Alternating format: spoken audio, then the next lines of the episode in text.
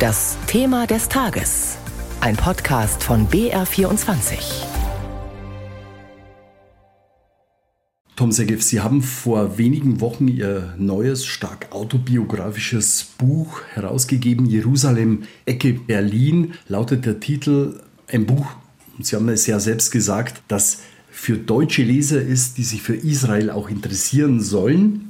Wie schwer oder wie leicht fällt es denn den Deutschen momentan, sich für Israel zu interessieren, auch angesichts der politischen Entwicklung hier im Land? Also wenn ich das beurteilen soll nach dem Interesse für mein Buch, dann ist äh, das Interesse sehr groß. Es gibt in Deutschland oft tiefe, philosophisch, moralische Diskussionen über Israelis und Palästinenser und so.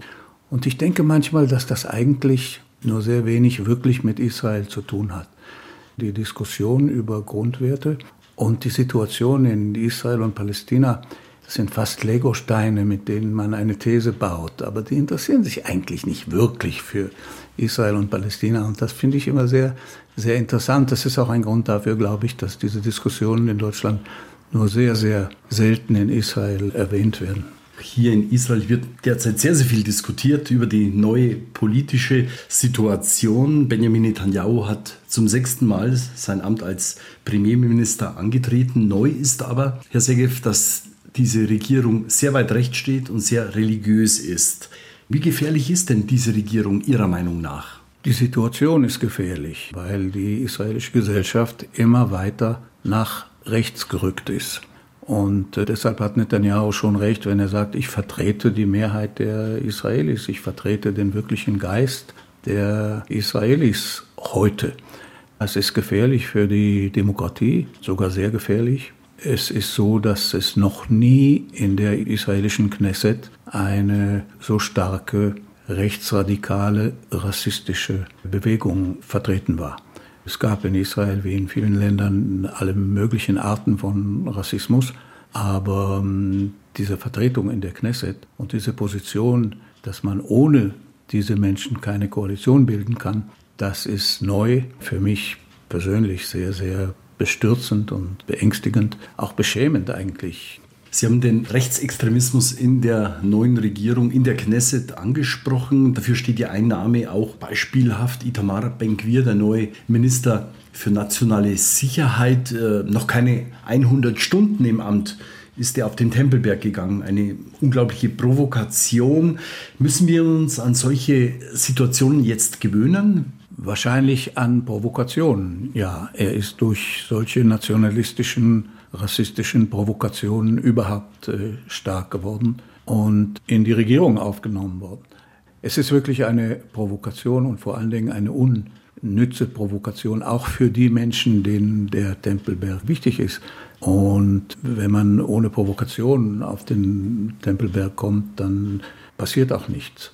Und welche Rolle spielt Benjamin Netanyahu? Er war ja bisher immer als Premierminister der Strippenzieher, der Mächtige. Er hat alle ausgespielt. Kann er diese Rolle wieder einnehmen oder ist er erstmals in einer anderen Rolle? Netanyahu ist heutzutage schwächer, als er war, weil er abhängig ist von einer kleinen extremistischen Partei. Dieses Halasch, was, was die Opposition im Parlament gerufen hat, das trifft zu. Ja, man hat ihm gerufen, schwacher, schwacher, schwacher. Er ist äh, schwächer, als er jemals war. Er hat äh, 15 Jahre hinter sich und den größten Teil seiner Amtszeit ging es den Israelis sehr, sehr gut, wirtschaftlich. Noch nie ging es so vielen Israelis so gut wie unter Netanyahu. Dazu ist es ihm auch gelungen, sehr vielen Israelis davon zu überzeugen, dass der Konflikt mit den Palästinensern irgendwie unter Kontrolle ist. Hier und da gibt es mal einen Terroranschlag oder was, aber im Moment sind keine dramatischen, schmerzhaften Beschlüsse notwendig, etwa irgendwelche Gebiete aufgeben oder etwas ändern. Es geht schon irgendwie, ich mache das schon. Und das ist ein Gefühl, das sehr viele Israelis dazu gebracht hat, dass sie ihn unterstützen, dass sie ihn verehren. Das heißt, dass es eigentlich kein Wunder ist, dass er wieder gewählt worden ist. Als Kenner Israels, aber auch als Kenner Deutschlands, Herr Segev, wie sollte denn die deutsche Außenpolitik, die Bundesregierung jetzt auf diese Regierung reagieren? Alle Länder haben jetzt eine große Aufgabe, weil Israel noch immer sehr, sehr empfindlich ist für Druck vom Ausland. Und wir sind sehr abhängig, besonders von Amerika. Aber wir sind auch abhängig von Deutschland. Und Deutschland soll genau das äh, sagen, was zu sagen ist. Das ist eine sehr schwierige Aufgabe für Deutsche. Die Beziehungen zwischen Israel und Deutschland sind nicht normal. Deutschland hat immer mit Recht im Gedanken die historische Verantwortung. Und das ist auch richtig so. Aber man kann von Israel ruhig verlangen, was man von sich selber verlangt. Also eine anständige Demokratie. Lassen Sie uns einen Blick werfen auf die israelische Gesellschaft. Wir hatten in den vergangenen vier Jahren fünf Parlamentswahlen. Das zeigt, wie polarisiert, wie stark polarisiert die israelische Gesellschaft ist. Woran liegt das? Das liegt an der Schwierigkeit, sich zu einigen über Grundwerte, sich zu einigen über die Beurteilung unserer Situation, unserer Erwartungen von uns selber. Die israelische Gesellschaft ist wirklich ein sehr, sehr buntes Mosaik von Identitäten. Und das macht sie auch ungeheuer interessant.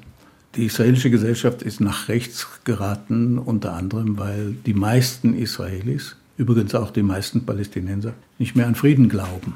Das ist nicht immer so gewesen, aber das hat auch dazu geführt, dass es eigentlich gar keine Linke mehr gibt in Israel. Diese linke Idee von Frieden mit den Palästinensern, die hat keinen Anklang mehr. Wir haben über die Polarisierung gesprochen. Herr Segev, was eint diese israelische Gesellschaft?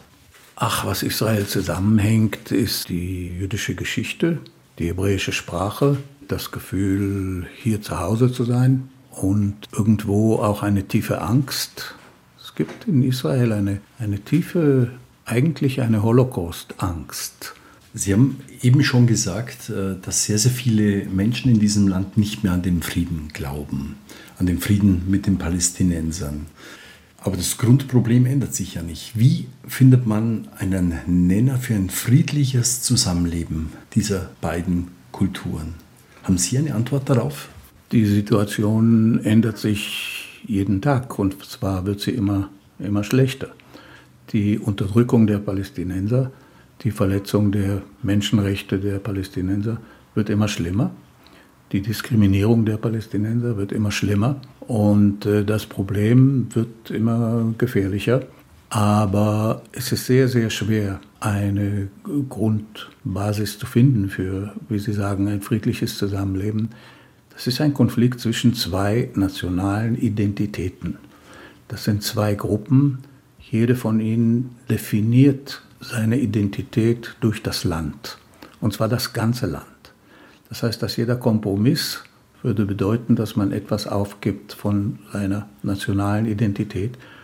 Und wir sind offensichtlich noch nicht bereit dazu. Manchmal wage ich sogar zu denken, dass es vielleicht so ist, dass wir noch nicht genug gelitten haben. Wir stecken immer noch in demselben Prozess, der vor 100 Jahren begonnen hat, mit den ersten zionistischen Siedlern in diesem Land. Für mich ist die Siedlungspolitik in der Westbank eine Fortsetzung dieses Prozesses. Es gibt natürlich die Zwei-Staaten-Lösung, die ist meiner Meinung nach nicht mehr relevant, weil heute schon über eine halbe Million Israelis in den palästinensischen Gebieten leben. Es gibt die Idee von den beiden Völkern, die zusammen in, in einem Staat leben. Da muss man immer daran denken, dass niemand die Palästinenser gefragt hat, ob die das auch wollen. Und wie würde das genau aussehen? Wäre das am Ende nicht nur Apartheid möglicherweise? Es würde nicht funktionieren. Und deshalb, wenn Sie von mir eine Lösung wollen, ich weiß keine. Ich war früher viel optimistischer. Wenn wir uns vor 40 Jahren getroffen hätten, dann hätte ich Ihnen gesagt, dass 2023 längst Frieden ist. Aber ich bin heute eigentlich sehr pessimistisch. Ich tröste mich nur dadurch, dass alle meine Prophezeiungen immer falsch sind. Und vielleicht ist auch mein Pessimismus falsch. Welche Antwort erwarten Sie von der aktuellen Regierung zu diesem Thema? Israelische Regierungen und die Regierungen überhaupt in vielen Ländern haben die Eigenschaft, dass sie nicht äh, erfüllen, was sie versprechen. Aber wenn diese Regierung wirklich so handelt, wie es in dem Koalitionsvertrag ist, dann wird es eine viel, viel schlimmere Situation sein, weil diese Illusion, dass alles nur zeitweilig ist, die wir schon seit 50 Jahren pflegen, nicht mal diese Illusion ist dann erhalten. Und ich weiß dann wirklich nicht, wie es wird. Es wird dann noch viel schlimmer. Das Gute an der israelischen Politik ist, dass Regierungen meistens nur zwei Jahre halten und dass sie sehr schnell ihre Wahlversprechungen vergessen. Ob das auch hier der Fall ist, ich weiß es wirklich nicht, was werden wird, aber ich erwarte nichts Gutes.